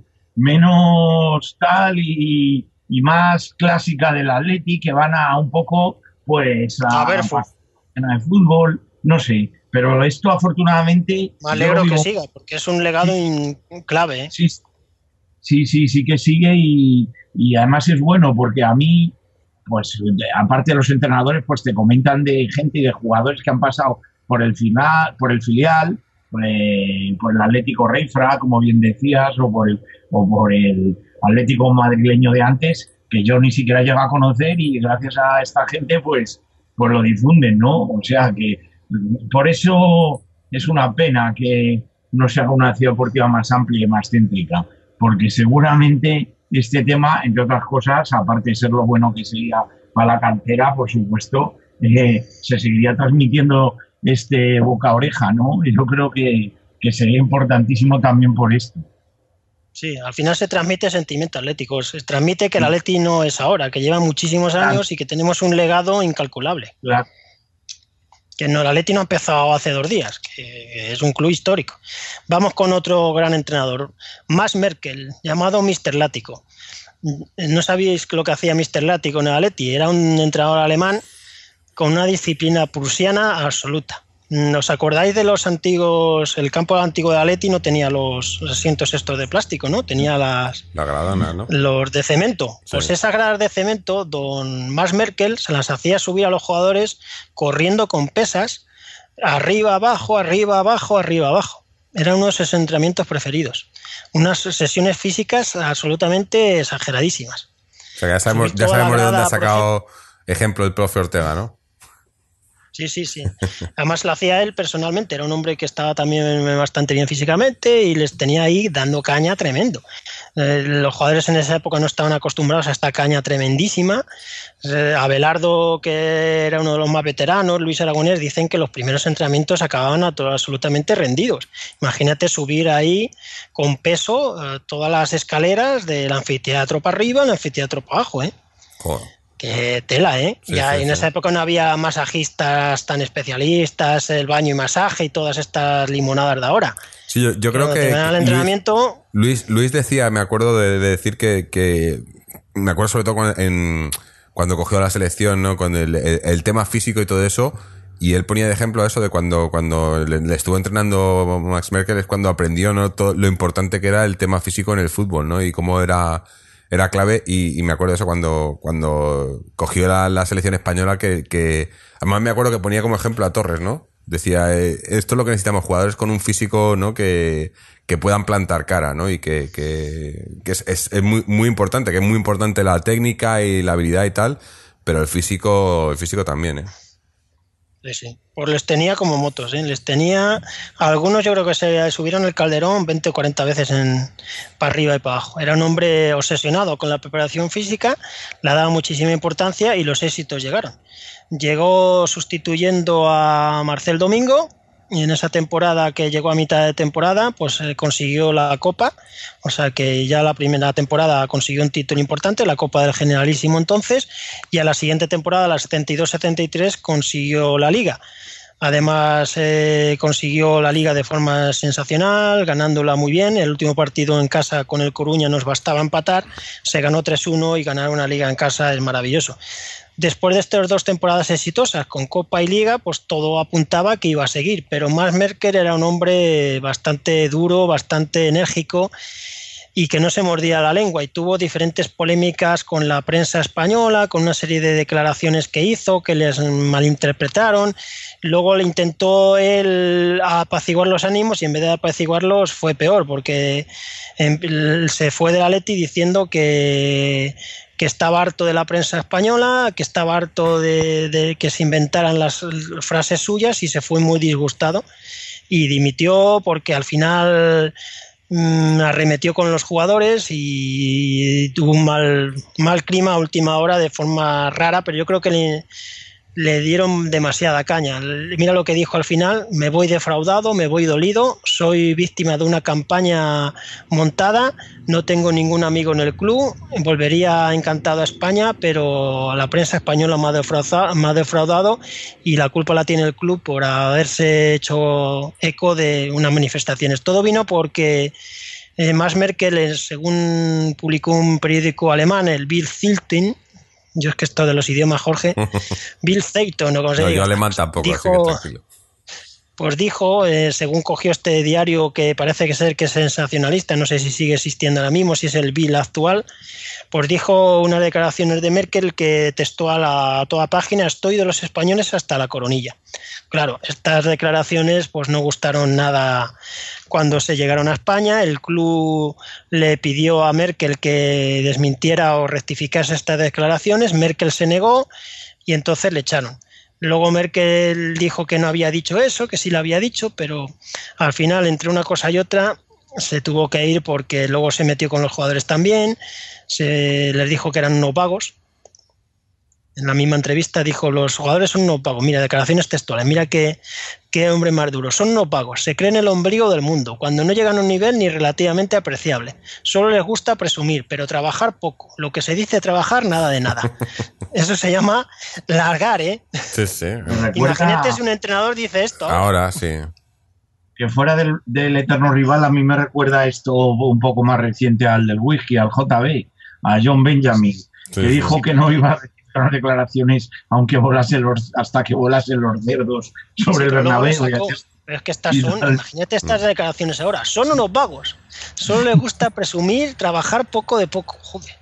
El fútbol ha cambiado mucho. Ahora, estas declaraciones hoy en día, yo qué sé, estaríamos haciendo un podcast especial o no. Sí, sí, sí, y se- habría programas de radio especiales y bueno, sería increíble. Yo no me imagino Pues eso. Mes Masmel que no se mordía la lengua y, y se fue. Dejó huella en la afición, dejó huella en los entrenadores, en, los jugadores para bien y para mal. Sobre todo Ufarte le tenía una tirria tremenda con el tema de la preparación física y, pese a ganar no fue un hombre querido con los jugadores por, por el tema de, de la preparación física. Vamos a ir terminando. Juan Carlos Lorenzo. Un hombre clave llegó a sustituir a Merkel y es un hombre clave por una cosa fundamental. Fue el primer entrenador que nos llevó a una final de la Copa Europa, que la perdimos con el Bayern de Múnich en el partido de, de desempate, se puede decir, en el segundo partido. Por lo tanto, siempre estará en la historia de Atleti por haber llevado a la final primera del Atlético de Madrid en la Copa Europa. Un hombre entrañable y que dejó huellas sensacionales a Atleti. Luego, el siguiente yo creo que no hace falta ni hablar de él. Ya os dejo a vosotros, don Luis Aragonés. Bueno, hay que hablar. Eh, ¿Qué se puede decir, no? De- de- Para de- mí, en mi opinión personal, es el mejor entrenador que hemos tenido jamás. Hombre, yo creo que a, a lo mejor hay, hay uno ahora que, que- que tiene, podría alcanzarle, pero sí, de- de- no, no solo ya, yo creo que no, no so- a día de hoy, no sé lo que va a pasar en el futuro, pero a día de hoy, para mí, Luis. pero, por trayectoria, sí. Claro, no, es, es que es eso lo que te digo, que no, no solo por, por lo que ha hecho, sino también por lo que ha significado y por y porque identificas ¿no? a la, la- la filosofía y la manera de, de- de vivir y la manera de ser de- del Atleti con Luis, ¿no? Es, eh, son cosas que van, que van juntas, ¿no? Es para, y para mí, algo que, que vale más que ganar 10 ligas, 10 copas, 10 copas de Europa, 40 Champions, es el año que nos subió. Sí, venir ahí. Es, es lo que decías antes, ¿no? De- lo, y lo de los entrenadores que, que les da igual no donde jueguen el, el equipo, ellos van y, y entrenan a la- van a ir a entrenar a un equipo para entrenar al equipo, para hacerlo mejor, para salvarle o para hacerle campeón, pero independientemente del dinero que tenga el equipo, de dónde estén y de, y de lo demás, ¿no? Y, y Luis siempre demostró eso, ¿no? Que era, era un entrenador. Era eh, a- Era un ahora, entrenador de fútbol, eso, eso, es. Entrenador, entrenador de fútbol y, y con, y con principios, ¿no? Y que lo de los principios ahora mismo parece que, que mucha gente se los deja, ¿no? para Eh, mí es un- eh, el último el último mohicano del fútbol casi. mm, probablemente, probablemente. El último clásico. Sí. Bueno, no sé. eh, nos A estamos quedando. Nos estamos quedando sin, Y luego mucho- ya- sin tiempo en el programa, así que a, a Luis ya le hicimos uno, que haremos otro seguramente. Sí, pero le hicimos un especial, recuérdalo, sí. que, que lo podéis escuchar eh, en las secciones especiales de, de la página, que merece, merece mucho la pena. Eh. Escuchároslo si Ya queréis saber queda- de Luis. Y ya, sí, ya nos quedan poco, ¿no? Ya Luis, estamos ya hablando de, Queda de los. Me 80. Queda un hombre que yo le tengo mucho cariño. Hay que Hay recordar. gente que a lo mo- Sí, ahora Pero cuando... de- sí. A mí me queda uno que le tengo mucho cariño, que es Tomislav Ibiz. No es un hombre que mucha gente le recuerde, pero nos hizo campeones de Copa en el 91, aunque no estaba en el banquillo porque le echaron dos días, dos semanas antes, pero a mí me- su, disciplina táctica, su sistema defensivo con el récord de Abel siempre me ha dejado una huella imborrable, Tomislav Ibiz. Luego otro es Radomir Antiz, que para mí, ah, yo no le digo que es el mejor entrenador, pero es con el entrenador que más he disfrutado viendo partidos de Atleti en la temporada 95-96. No sé si vosotros pensáis igual, como lo que es disfrutar del de, fútbol. de lo que yo he visto del Atleti, sí, desde luego.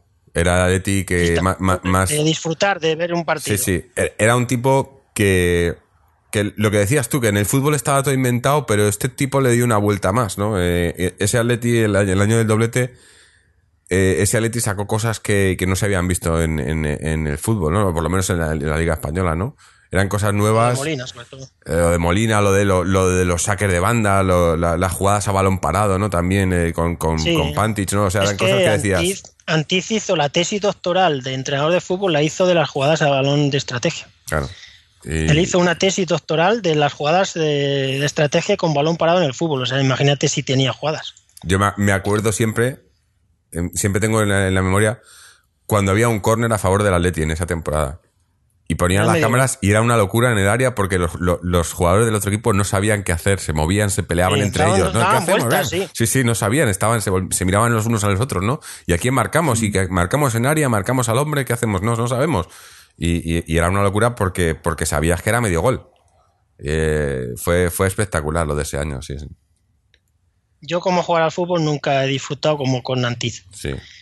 Y bueno, En ya. esa temporada, sobre todo. Sí. Y ya. y luego ya el último, pues Simeone. El claro. que nos queda, a ¿Cómo ver, a ver, Simeone a ver lo que dura, ¿no? Que es que Simeone eh, ahora mismo eh, está en el Olimpo de los entrenadores de Atleti y del fútbol mundial. Sí, sí. Y como es, todos, todos lo sabemos lo que es Simeone, no, no hace falta recordarlo. Esperemos que, que podamos hacer un programa de estos dentro de unos años contando con él y, No, y- y lo- muchos lo años. vamos a hacer ya. No, no, y estará, pero, pero está- digo, Él ya está, ya. pero digo eh, contando que su etapa ha durado mucho, ¿no? Eh, de momento, Y que, y que haya dejado un legado. Como no- eh, mira, estos entrenadores que hemos hablado, muchos han dejado legado. sí, A ver, eso, eso es más. A ver si. luego muchas veces no depende de él el dejar el legado. Porque Sí, si los que sí. vienen lo destrozan, obviamente. Obviamente. pero a veces es más importante eso que haber ganado algo. Y, y Simeone lo más importante, yo siempre me quedo con el año que, que vino de nos salvó del desastre. Ya más que ganar la liga, Sí, siempre sí. valoro más al entrenador que te salva del desastre que al que te gana algo. Sí, no, y, y además luego ganamos Esa liga cosas con también, ¿eh? Manzano estábamos camino de segunda, ¿eh? Joder, es que menudo cambio, ¿eh? De, de- del cholo, de manzano al cholo. Yo no sé si vosotros, pero yo no recuerdo un cambio tan radical en un Es equipo. que fue, ¿eh? es que fue por todo. Eh, ya cuando llegó, que la gente pues estaba muy de uñas con la directiva, con todo, porque cuando las cosas van mal, eh, la gente apunta a todos lados y cuando va bien, como se puede ver, se olvidan. Eh, la gente estaba muy predispuesta también al Cholo. O sea, no hay que olvidar que en el primer No, entrenamiento se pedían. llenó Mm. se llenó aquel entrenamiento, un entrenamiento. Eh, es decir, que, que también cuando la gente apoya en masa a un entrenador, el entrenador lo tiene mucho más fácil y la directiva tiene mucho más difícil hacerle la vida imposible. Por eso cuando, cuando todo el mundo cierra filas en torno al entrenador, mm, eh, suele ser todo más fácil. Y en aquella época el Atleti estaba muy mal y además se juntó que llegó el entrenador que la afición quería. Entonces es que eh, se juntaron dos cosas que, Se- llegó, el, que- llegó el que la afición quería y se fue el que la, el que la afición nunca quiso. Hay una cosa, y, y no, no había Es que era un cambio radical.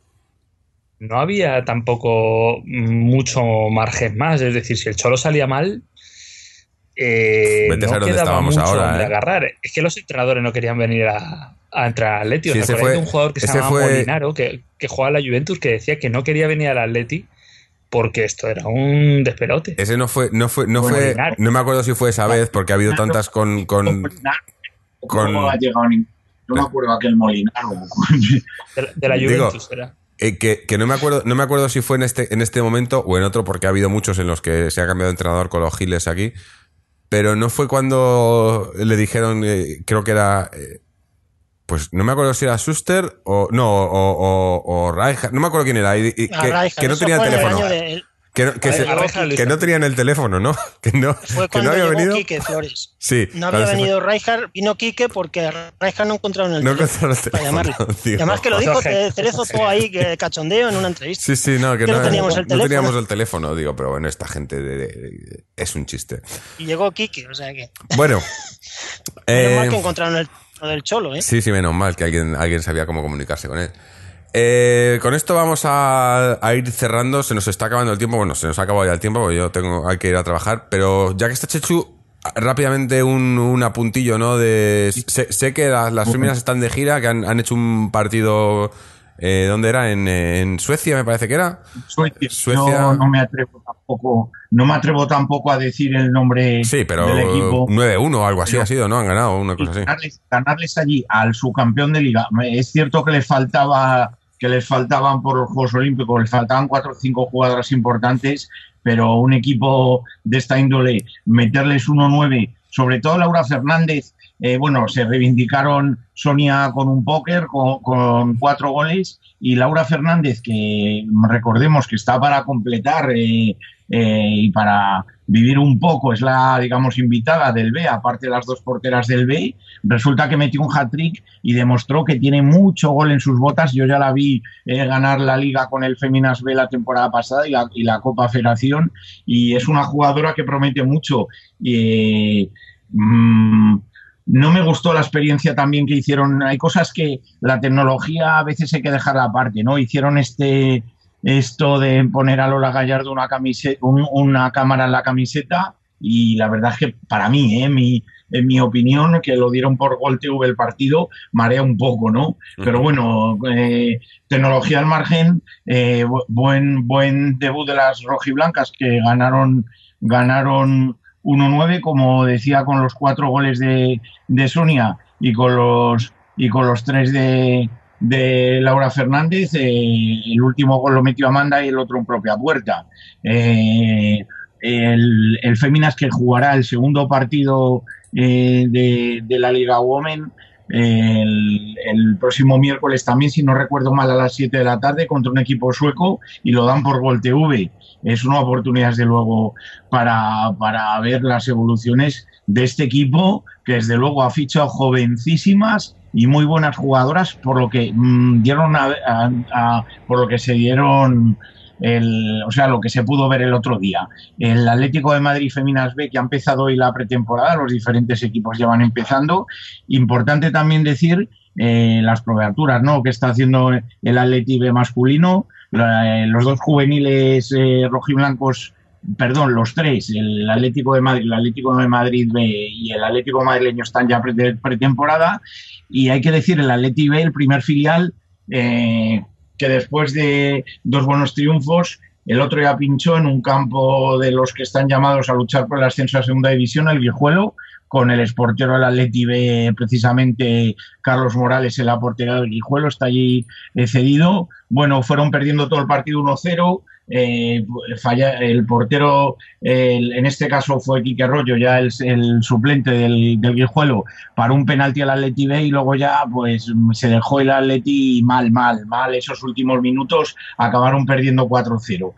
Eh, no obstante, mm, son partidos de probaturas, son partidos para ver los jugadores que se quedan y muy importante decir que el año pasado, eh, menos un partido contra el Rayo Majadahonda, la Atleti B ganó todo en pretemporada y luego la temporada fue un desastre. O sea, eh, me parece que Óscar Fernández es un, un entrenador más que preparado que nos llevó a la Liga y la Copa del Rey con el juvenil y no hay que no hay que poner el grito en el cielo por este tipo de derrotas, ¿no? Igual que que perdió además- el primer equipo. Además acaban de devolvernos los que estuvieron con la gira con el, con el primer equipo y demás, ¿no? Sí, señor, efectivamente, buen apunte. Eh, se, se integraron los que estuvieron con el primer equipo, eh, Amat, Cayo y, y- Moreno. y Juan. Sí. Y Juan Moreno, sí. Así que eh, próximo, próxima cita el fin de semana, no recuerdo exactamente el día, es contra el Rayo Majadahonda. Eh, quiero recordar que es el sábado, el, el sábado por la tarde en el Cerro del Espino. Eh, otra probatura contra un equipo, me parece bien, ¿no? Hay que probar contra equipos de superior categoría. Desgraciadamente es así, estamos en tercera, el Rayo Majadahonda está en segunda B y otra.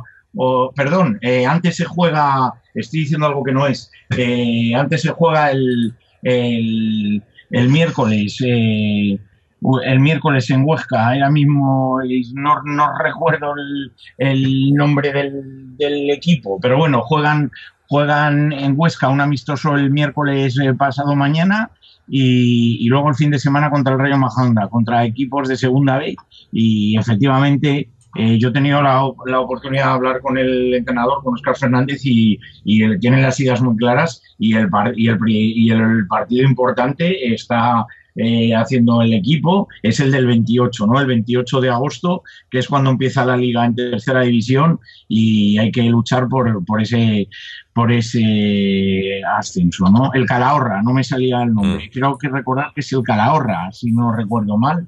Calahorra, creo que es el, el, el rival. Eh, vamos a ver eh, cómo va todo, pero bueno, no, eh, yo creo que se están haciendo bien las cosas y pasito a pasito. eh, A ver si consiguen eh, el objetivo. sí, Un tema de cantera. Sí. El Salomón Obama ha firmado el primer contrato profesional ya. Efectivamente, bueno, es un jugador en el que se tiene puesto mucha eh, bueno, muchas ilusiones, se parece, bueno, tiene, tiene un regate, un tren inferior impresionante, juega arriba, tiene mucho gol, mm, va a seguir este año en el juvenil. Es que recordemos que el año pasado ganó la Liga Juvenil en, teniendo edad cadete todavía. En teoría le quedan tres años de juvenil, pero lo han firmado eh, profesional por si eh, es necesario subirle al Atleti B. Yo creo que le tuvo Oscar el año pasado y le tiene ahí en mente, aunque efectivamente, como es lógico, mm, con, con eh, 15, 16 años que debe tener recién cumplidos, quizás sería un error no meterle en, el, en tercera división. Eh, va a seguir en el juvenil división de honor, pero se le ha hecho este contrato para que para que si es preciso se pueda contar con él esta misma temporada en el B, pero huele a que el año que viene, esperemos que en segunda B, Salo Bama ya con 17 años va a estar ahí en el, en el filial y es un jugador en el que se tienen puestas muchas esperanzas de futuro. ¿eh? Y cuidado con su hermano Fede, que también, ¿eh? no olvidemos a Fede, que este año estará en el juvenil B, si no me equivoco. Vamos a ver cómo va cómo van las evoluciones. Bueno, pues ya veremos, a ver si, a ver si el filial le va bien esta temporada y, y- y consiguen el objetivo. Bueno, que nos quedamos sin tiempos, chicos.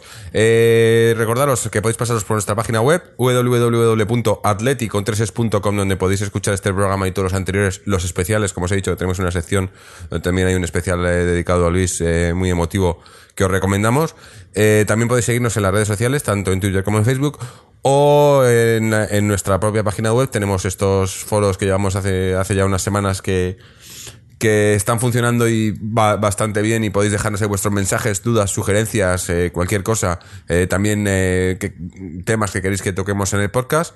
Y también podéis suscribiros al podcast a través de iTunes, RSS o iBox. Por cierto, en iTunes creo que ha habido un episodio, el, el episodio precisamente que trajimos a la gente de señales de humo, el 424, que no sé por qué no aparece. Eh, no, no quiero pensar que haya habido ninguna malicia, pero no aparece, así que si lo estáis escuchando esto y, no, y, y nos escucháis a través de iTunes y no habéis oído ese episodio, eh, pasaros por la página web y lo escucháis ahí porque, porque merece mucho la pena.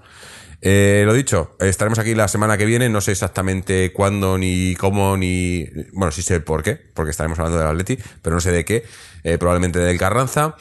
Y nada más, dar las gracias a, a Fernando, a Miguel, a Chechu, a todos los que nos escucháis. Y aquí estaremos la semana que viene. Hasta entonces, y como siempre, Aleti.